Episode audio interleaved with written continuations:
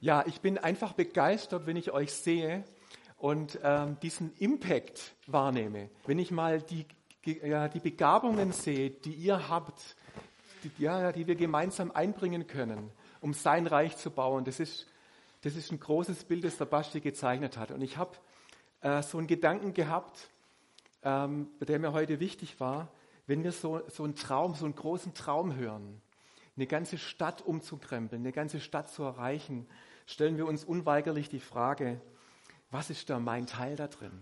Was ist da, was ist da mein Platz da drin? Wo fange ich damit an? Und welchen Impact hat mein Leben auf, auf andere? Und ich weiß nicht, ob ihr euch, ja, ob das euch so öfters mal gegangen ist wie, wie mir, dass man so in der Gefahr ist, auch zu sagen, Mensch, wie groß ist eigentlich mein Impact? Habe ich überhaupt so einen großen Impact? Ich habe vielleicht keine so eine große Begabung wie der Basti oder ich habe nicht so viele Ressourcen zur Verfügung. Ich bin nicht so ein Influencer, dem andere folgen. Vielleicht denken wir manchmal so über uns. Und ähm, wir kommen ins Vergleichen und ähm, machen uns dann vielleicht kleiner, als das tatsächlich ist. Und ich möchte heute Morgen einfach uns mit uns reinnehmen, in das Wort Gottes zu schauen, was wir tatsächlich an Potenzial bekommen haben von Gott und was da die Wahrheit ist.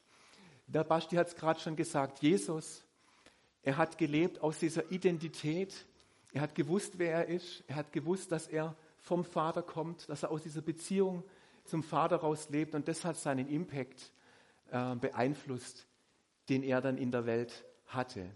Wenn ich weiß, dass Jesus in mir lebt, wenn ich weiß, dass ich mit ihm verbunden bin, dann bestimmt das, meinen Impact. Und ich habe eine Stelle im Johannesevangelium gefunden, die mir da besonders wichtig war. Wir hatten von euch die Kapitel jetzt regelmäßig gelesen, so über diese Zeit. Ja, super, sind doch zumindest die, die, die meisten, die das getan haben. Das ist diese Stelle aus Johannes 15, wo Jesus sagt, ich bin der Weinstock, ihr seid die Reben, wer in mir bleibt und ich in ihm, wird viel Frucht bringen. Also das heißt, er wird einen starken Impact haben. Denn getrennt von mir könnt ihr nichts tun. Wenn wir getrennt von ihm sind, haben wir, sagt Jesus und sein Wort, eigentlich überhaupt keinen Impact. Darin wird mein Vater verherrlicht, dass ihr viel Frucht hervorbringt und meine Jünger werdet. Also hier steht drin, dass Gott uns ein großes Potenzial gegeben hat, dass wir viel Frucht bringen. Ich habe einen Freund, der hat Weinberge und ich habe immer wieder in den letzten Jahren ihm bei der Weinlese geholfen. Und ich weiß nicht, ob ihr schon mal in der Weinlese dabei wart. Ich war Buttenträger. Also ich hatte hier eine große Butte auf dem Rücken. Und da ist es dann so, also es geht ja auch viel heute maschinell schon im Weinberg. Da gibt es Vollernter, die dann durchfahren und die Trauben ernten. Und ich habe da geholfen an einem Steilhang. Und ich bin mit der Butte da quasi den ganzen Tag rauf und runter gelaufen. Und du läufst mit der leeren Butte hoch und dann äh, schütten die die da äh, Lesehelfer, die schütten dir dann die Eimer mit den geernteten Trauben in die Butte rein. Und dann hast du vielleicht so fünf Eimer da drin. Und weil du jetzt nicht zugeben willst, dass es schon reicht, das sagst du, einer geht noch. Ja? Und dann geht vielleicht noch mal einer, hast du sechs oder sieben solche Eimer von Trauben da hinten drin. Und dann läufst du die, die Staffeln runter mit diesem, mit diesem Gepäck da drin. Und nach dem 15. oder 20. Mal hast du das Gefühl, dass deine Oberschenkel langsam zu Pudding werden. Und die nächsten Tage hast du einen dermaßen großen Muskelkater. Aber weißt du, was du, was du das Gefühl hast? Ich habe viel Frucht gebracht. Im wahrsten Sinne des Wortes. Ich durfte viel Frucht bringen. Genau. Und dieser, dieses Wort Gottes, ähm, dass wir viel Frucht bringen, das ist wichtig, dass wir das glauben. Als ich ähm, als Förster gearbeitet habe und das erste Mal in diese Stadt in Stuttgart gekommen bin. Ich wurde dann, ich habe mich beworben auf eine Stelle in Stuttgart beim Ministerium ländlicher Raum, ähm, weil ich noch Theologie studiert habe nebenher. Und ich bin dann ausgestiegen mit der S-Bahn und habe meinen ersten Arbeitstag hier in Stuttgart gehabt und habe gesagt, was mache ich als Förster hier in dieser Stadt? Was kann ich da ausrichten? Normalerweise bin ich doch im Wald und jetzt bin ich hier in diese Stadt rein reinversetzen. Ich habe mich beworben auf ein Projekt, das hieß Corporate Identity der Landesforstverwaltung. Und äh, der Einzige, der sich darauf beworben hat, war ich. Und ich wusste noch nicht so richtig, was auf mich zukommt. Und ich bin dann nach Stuttgart reingegangen. Und wie gesagt, ich habe mich ziemlich verloren gefühlt. Eine große Stadt und was will ich jetzt da erreichen? Auch mit dieser Aufgabe. Und da bin ich ins Ministerium und dann haben die mir gesagt, Herr Stumpf, wir haben eine schöne Aufgabe für Sie, unter anderem unsere Förster, die haben so immer noch so die ganz alten, diese alten Uniformen an, so, also wie nach dem Zweiten Weltkrieg sehen die noch aus. Und wir haben eine Aufgabe, dass Sie einfach mal uns äh, Vorschläge machen, mit dem Team eine neue Dienstleitung für Förster zu entwickeln. Und ich hatte gedacht, wow, ich habe keine Ahnung von Bekleidungstechnik. Ich habe eigentlich Forstwirtschaft studiert. Wie soll ich das angehen? Ja, wie soll ich das machen? Aber das war die Aufgabe. Und ganz ehrlich gesagt, die haben eigentlich selber nicht geglaubt, dass da irgendwas zustande kommt. Und ich habe dann begonnen, Kontakt aufzunehmen. Und ich habe dann gestaunt, was von jetzt auf nachher in der nächsten Zeit alles passiert. Ich habe Kontakt bekommen zu einer Bekleidungsfachhochschule, die bereit war, einen Prototypen zu entwickeln für eine Outdoorjacke. Ich habe mit einem Rektor einer Fachhochschule Kontakt gehabt, der dieses Projekt pro, äh, promotet hat und wir haben diesen Prototyp entwickelt. Und ein halbes Jahr später, nach verschiedenen Tests, wurde diese Jacke dann in der Landesforstverwaltung eingeführt. Praktisch im ganzen Land. Und ich habe nur gestaunt, was Gott aus dem machen kann, was ich einbringe. Und das ist eigentlich meine Botschaft heute Morgen. Dass wir das, was wir haben, das, was wir haben, einfach einbringen. Dass wir nicht meinen müssen, schon alles, alles erreichen zu müssen oder eine Riesenstadt, sondern das, was Gott uns gegeben hat, das einfach einzubringen. Genau, das ist ganz wichtig. Jesus hat mal zu seinen Jüngern gesagt, und das ist ein Satz, wo ich mir immer überlegt habe, was, was bedeutet dieser Satz? Wie kann das sein? Wahrlich, wahrlich, ich sage euch, wer an mich glaubt, der wird auch die Werke tun, die ich tue, und er wird größere Werke tun, als ich tue, weil ich zum Vater gehe. Also Jesus sagt eigentlich, ihr werdet einen noch größeren Impact haben, als ich es hatte. Und wie, ich dachte immer, wie soll das funktionieren? Wie können wir noch einen größeren Impact haben, wie Jesus den hatte? Jesus hat Kranke geheilt, Jesus hat den Armen die gute Nachricht verkündigt, er hat Tode auferweckt, er hat Menschen freigemacht von Belastungen. Was gibt es denn da noch mehr? Was kann denn noch mehr sein als das, was Jesus gemacht hat?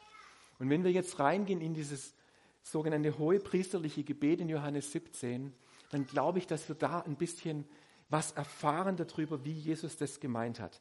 Und ich lese mal diese Verse vor.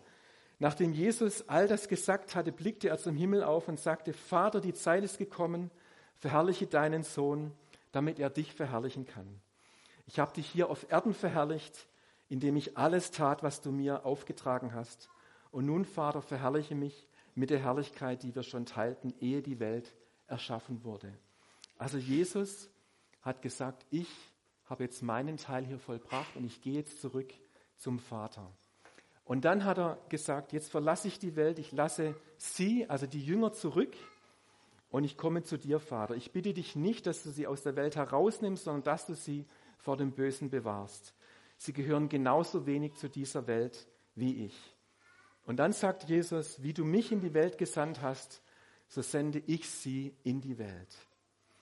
Ich bete nicht nur für diese Jünger, sondern auch für alle, die durch ihr Wort an mich glauben werden. Also Jesus hat damals schon für dich und für mich gebetet und für Doxadeo gebetet.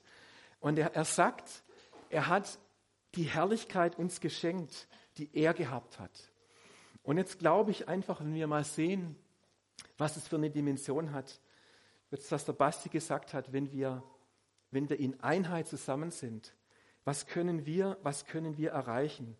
Gott möchte, dass die Welt ihn erkennt. Das ist sein, das ist sein Traum.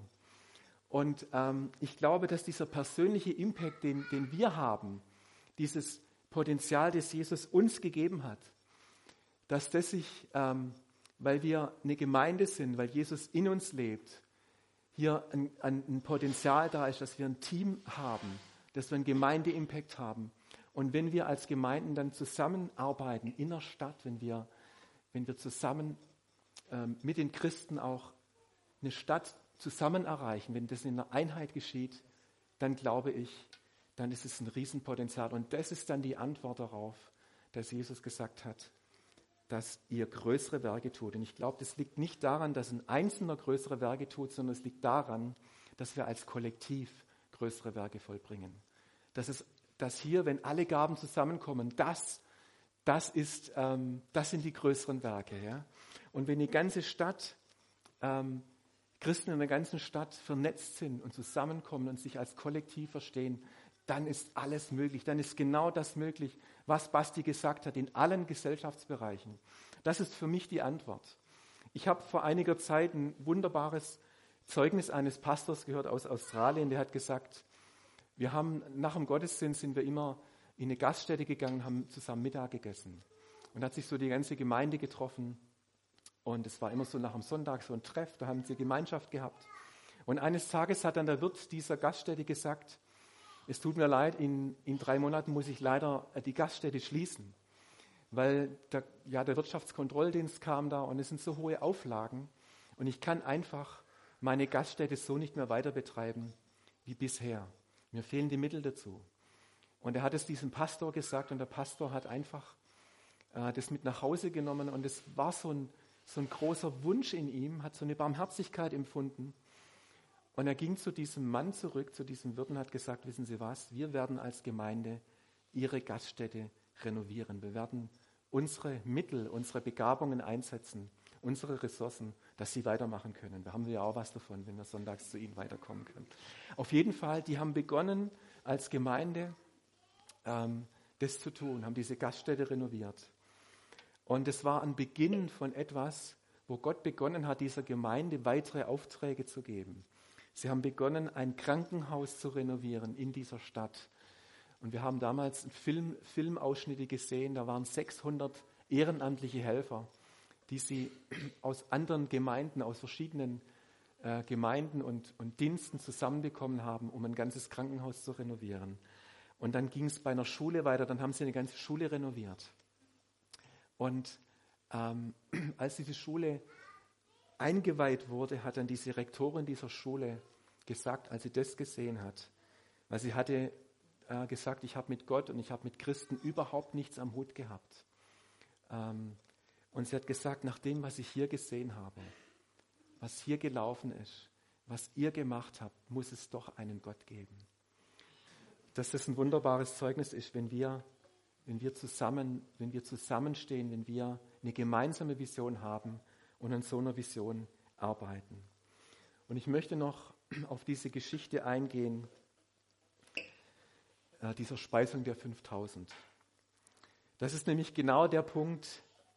Jesus hob seinen Blick und er sah eine große Menschenmenge auf, auf der Suche nach ihm die Berge heraufkommen. Und dann hat er den Philippus gefragt, Philippus, wo können wir so viel Brot kaufen, dass all diese Menschen zu essen bekommen? Und dann ist es genau wieder passiert, was ich vorher schon gesagt habe, was es da, wir haben doch eine kleine Kraft, ja, was ist das, was wir ausrichten können? Und Jesus hat genau das auf die Probe gestellt, indem er den Philippus gefragt hat. Er wusste nämlich schon, was er tun wird. Und der Philippus hat genau das gesagt, oh, es würde ein, ein kleines Vermögen kosten, sie mit Nahrung zu versorgen. Wir haben überhaupt keine Chance. Die Mittel, die wir haben, schau mal, was da eine, eine ganze Stadt kommt da hochgelaufen und wir haben fast gar nichts, was wir denen geben können. Ein anderer Jünger, Andreas, der Bruder von Simon Petrus, hat sich zu Wort gemeldet und gesagt, hier ist ein kleiner Junge mit fünf Gerstenbroten und zwei Fischen. Doch was nützt uns das bei so vielen Menschen? Aber er hat immerhin auf das geschaut, was da war. Und ich glaube, wir hätten das wahrscheinlich genauso gemacht. Wir hätten das ganz realistisch eingeschätzt und gesagt, eigentlich haben wir keine Chance. Und jetzt hat Jesus gesagt, sag den Leuten, sie sollen sich hinsetzen. Und da ließen sich alle, allein die Männer zählten schon 5000 auf den grasbewachsenen Hängen nieder. Dann nahm Jesus die Brote, dankte Gott, reichte sie den Menschen, wie viel sie auch wollten. Ebenso machte er es mit den Fischen. Und sie aßen, bis sie satt waren sammelt die Reste wieder ein, wies Jesus seine Jünger an, damit nichts umkommt. Am Anfang waren es nur fünf Gerstenbrote gewesen, doch nach dem Essen wurden zwölf Körbe mit den Brotresten gefüllt, die übrig geblieben waren. Was ist das für eine Vermehrung? Wenn wir nur das, was wir haben, diese fünf Gerstenbrote, das, was wir vielleicht als wenig empfinden, ein, kleinen, ein kleiner Junge wurde hier gebraucht, das, was wir haben, das Potenzial, das uns Gott gegeben hat, wenn wir das einsetzen, dann kann es Gott auf wunderbare Art vermehren. Und ich möchte dich heute Morgen ermutigen, dass du das Potenzial, was Gott dir gegeben hat, in den Wirkungskreis, in den Gott dich hineingestellt hat, in deinen Beziehungen, an deinem Arbeitsplatz, in deiner Schule, deinem Verein, deiner Nachbarschaft, dass du das einbringst, das, was du hast. Das ist ein absoluter Segen. Dieses Potenzial, das Dienen zur Verfügung zu stellen. Wieder zu sagen, ich stelle dieses Potenzial meiner Gemeinde zur Verfügung, meinem Dienst, meinem Team zur Verfügung. Mit dem kann es Gott machen. Und ich glaube, Gemeinde ist dazu da, dass wir das Potenzial, das, das wir haben, dass wir uns da einander ermutigen, dass wir einander uns immer wieder auch zusprechen, was wir ineinander sehen und welche Begabungen wir haben, welche Ressourcen wir haben. Und das möchte ich euch jetzt einfach bitten, einfach nochmal beten und dass wir dann in Gruppen von drei und vier Personen einfach zusammengehen. Und ich möchte euch bitten, dass ihr ähm, vielleicht mit einem Satz mal formuliert, was, was ihr denkt, was Gott euch, euch gegeben hat, was euer Wirkungskreis ist in dieser Zeit, so wie wir das vorher von der Caro gehört haben.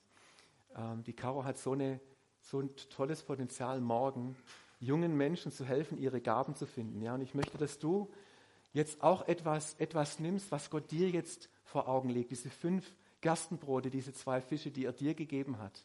Und dass wir dann in den Gruppen einfach füreinander beten, dass das sich vermehrt und dass Ermutigung freigesetzt wird.